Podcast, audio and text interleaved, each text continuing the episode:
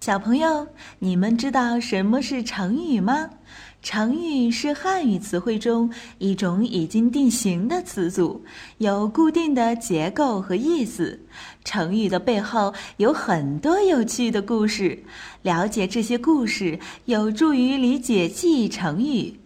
万能的一休哥总是停不下学习的脚步。这不，这一次他就来到了成语王国，为小朋友们讲述各式各样的成语故事。还等什么？快来听吧！囫囵吞枣。小朋友，如果妈妈给你讲了一个故事，你却不理解，那么会不会让妈妈再多讲几次呢？相传在古代。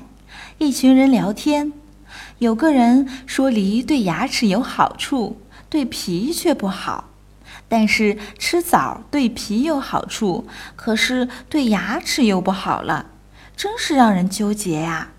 有个傻瓜听了这句话，想了很久，说：“我知道一个好办法，我吃梨的时候只嚼不咽下去，它就不能伤害我的皮了。”吃枣的时候，我只吞下去不嚼，它就不能伤害我的牙齿了。人们都知道他是个傻瓜，所以有人开玩笑说：“那你真的就囫囵吞枣了。”后来，“囫囵吞枣”就成了一个成语，形容那些不理解一件事还不听解释、稀里糊涂就接受的人。